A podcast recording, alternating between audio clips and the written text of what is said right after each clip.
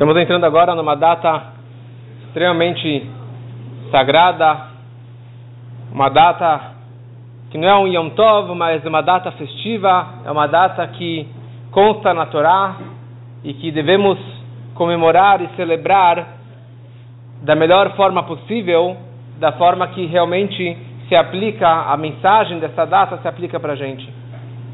Essa data é chamada de Pesach Sheni, o segundo Pesach dia 14 de Iyar é chamado Pesach Sheni, o segundo Pesach.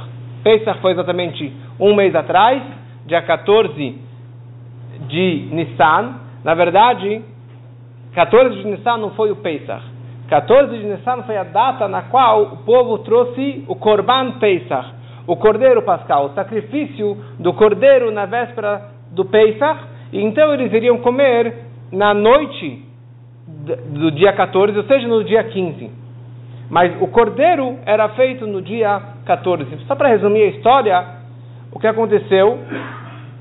A Torá descreve que algumas pessoas eles estavam impossibilitados de trazer o cordeiro pascal, ou porque eles estavam impuros, ou porque eles estavam afastados, estavam fora do acampamento, eles não puderam pela lei, eles não podiam trazer o cordeiro pascal, o Corban Pesach, no primeiro Pesach, na primeira oportunidade. E daí eles ficaram chateados porque todo mundo comeu do Corban Pesach e fez a mitzvah. E eram pessoas que não fizeram de propósito. Quer dizer, eles estavam lá, acabaram se purificando, se purificando com um morto, uma história inteira. E eles viram para Moshe Rabbeinu e falam: Anachnu tmeim lanefesh adam. Nós estávamos impuros com um morto. Lama nigará. Por que nós somos inferiores? Por que nós não podemos ter uma segunda chance, um second chance, para poder trazer então o Cordeiro Pascal? No primeiro momento, Moshe ficou assim, tipo, lá vem de novo bronca, lá vem de novo é, castigo para o povo que sempre reclama, que sempre pede e Deus fica chateado e pune eles etc. Tá bom. E Moshe falou: Eu vou falar com Deus. E ele vai e fala com Hashem. E Hashem fala: Eu gostei. Eu gostei dessa reclamação. Porque agora foi a primeira reclamação da Torá que o povo reclamou com razão, com respeito e com uma kavaná, com a intenção pura porque eles simplesmente estavam chateados que eles perderam a primeira oportunidade de trazer o cordeiro. Então Hashem falou: Eu vou dar para vocês uma segunda chance, exatamente um mês mais para frente, no dia 14 de Iyar, vocês vão trazer o cordeiro aqui no templo e vão comer deste cordeiro, e esse vai ser o seu Korban Pesach. Só que tem algumas diferenças. Que agora você pode comer o cordeiro com maçã com maror e você pode comer junto o hametz. Você pode comer a matzá de um lado, o hametz, um pãozinho do outro lado e a carne no meio. Essa que é a grande diferença entre o primeiro Pesach e o segundo Pesach. Tem mais algumas diferenças que o primeiro Pesach todos precisavam se reunir na casa e comer dessa forma, fechados. O segundo Pesach já não tem essa forma, já não tem essa, todas as restrições o primeiro Pesach, quando eles comiam o cordeiro, o povo estava cantando o Halel, o cântico, junto da, da refeição. No segundo Pesach já não tem esse cântico do Halel na hora que eles estavam comendo da carne. Então, o primeiro Pesach tem muito mais limitações do que no segundo Pesach. E a pergunta que muitos fazem é por que nós comemoramos Pesach no dia 14? Se o Pesach, mês passado, foi no dia 15 de Nissan, o cordeiro foi feito no dia 14, mas eles comeram no cordeiro no dia 15, o Pesach é dia 15. Então por que quando que Deus falou, vou, dar, vou te dar uma segunda chance, ele falou, o Pesach Sheni vai ser no dia 14, não no dia 15, deveria ser agora, deveria ser nesse Shabbat, agora no dia 15 de Iyar, não no dia 14. Mas a questão é que, tem algumas explicações, mas a, a explicação mais bem aceita é que no primeiro Pesach nós fazemos muitas modificações no Seder de Pesach para despertar a curiosidade das crianças, para eles perguntarem uma Nishtaná, para eles falarem as quatro perguntas Então a gente pega a queará, coloca para um lado, levanta o copo, abre a maçã, fecha a maçã, faz assim, faz assado. Para quê? Mergulha a batata na água com sal. Só para quê? Para despertar a curiosidade da criança. E aqui no Pesach Sheni, é uma segunda chance. Quem perdeu o primeiro Pesach tem um segundo, um segundo Pesach. Essa pergunta sempre vai ser perguntada. O porquê a gente comemora no dia 14, no, no dia 15. Isso fica como uma pergunta realmente que tem umas explicações, mas é, é uma pergunta muito forte. Pesach significa passar, que Deus ele pulou a casa dos judeus na morte dos primogênitos, ele saltou, ele passed over, ele passou a casa dos judeus e dessa forma matou os primogênitos egípcios e salvou os judeus e tirou eles do Egito. Esse movimento de pular representa o movimento de um Baal de uma pessoa que não estava ligada e agora ela está se voltando à religião, está retornando à religião, está se fortalecendo no seu judaísmo, na sua Torá, nos seus, nas suas mitzvot. Então, o primeiro Pesach representa o movimento de um Baal Tshuva, porque o povo no Egito estava na idolatria, estava lá assimilado de valores e estava bem perdido na, em toda a impureza e os pecados do Egito e eles só saíram de lá porque Hashem ele saltou e Hashem ajudou que eles saltassem de lá, que eles fugissem de lá, como o movimento de um Baal Tshuva, de uma pessoa que está fugindo do mal. Por isso que um Baal Tshuva, ele sempre está em movimento, buscando mais luz, mais Torá, mais mitzvot, ajudar mais pessoas, porque ele tem esse, essa fuga do mal. Ele estava lá mergulhado na idolatria, nos pecados, nas coisas materiais, então ele está fugindo, escapando do mal. Já o segundo Pesach representa o trabalho de um tzadik. Porque se você já fez tshuva, já retornou no primeiro Pesach, então o segundo Pesach você já saiu do mal, já fugiu do mal e agora já está num status, já está num nível de um tzadik, de um justo, de uma pessoa perfeita, uma pessoa que só faz o bem. Porque um nível desse, um, um tzadik, já não tem mais um mal interno ele já não tem mais do que fugir, já não tem mais esse yetzerará, esse mau instinto. Ou seja, ele não tem mais o que fazer chuvá, uma pessoa que está no nível de um tzadik. Por isso que está escrito que um, aonde, no nível onde um Baal chuvá consegue atingir, nem mesmo os maiores tzadikim conseguem atingir. Porque um Baal chuvá, já que ele estava no fundo do poço, ele consegue, com essa briga, com essa fuga do mal, ele consegue atingir as maiores alturas.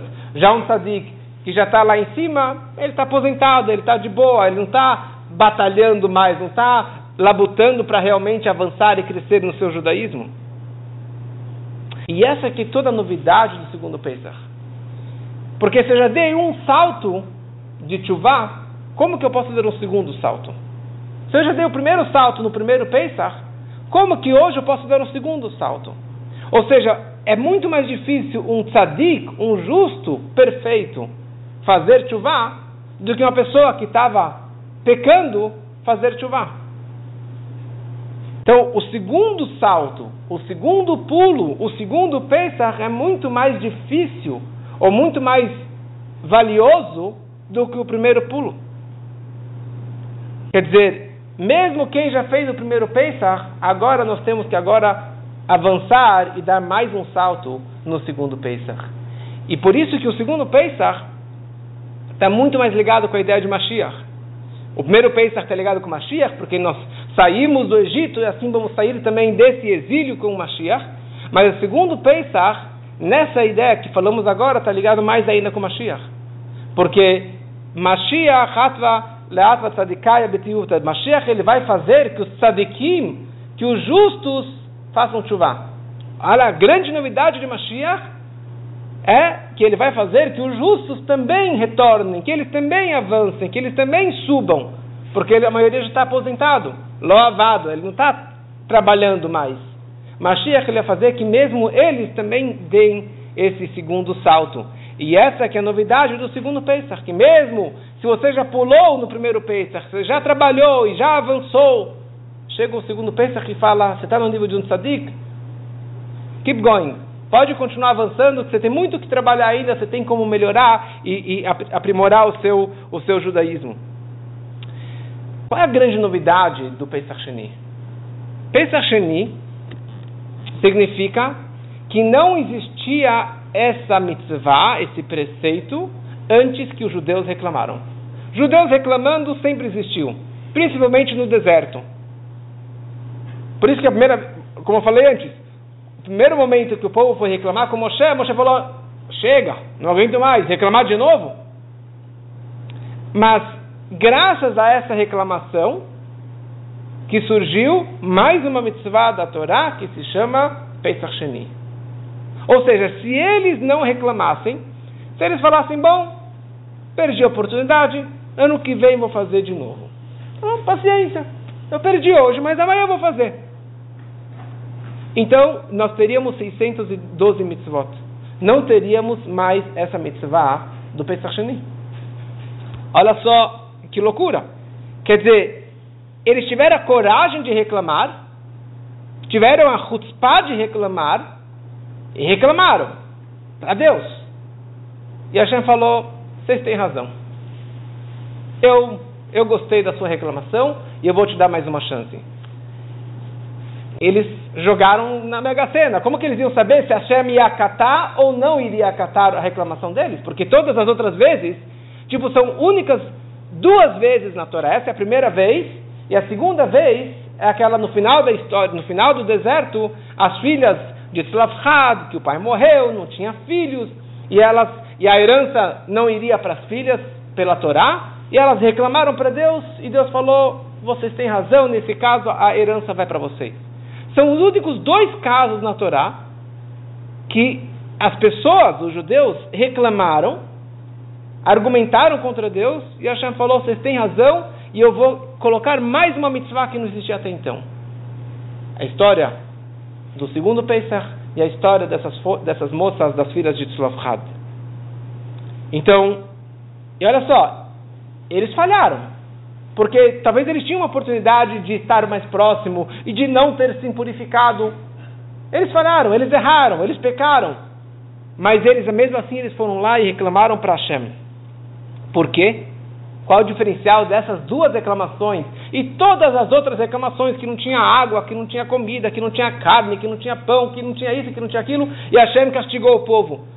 Qual a diferença desses dois casos, e principalmente nesse nosso caso, porque aqui eles reclamaram de verdade. Eles pediram de verdade, eles pediram com sinceridade, eles foram simplesmente ah, reclamando e, e, e, e xingando. Eles pediram de verdade. E no momento que você pede de verdade, com sinceridade, Hashem ele escuta. A tal ponto que ele vai acrescentar mais uma mitzvah na Torá.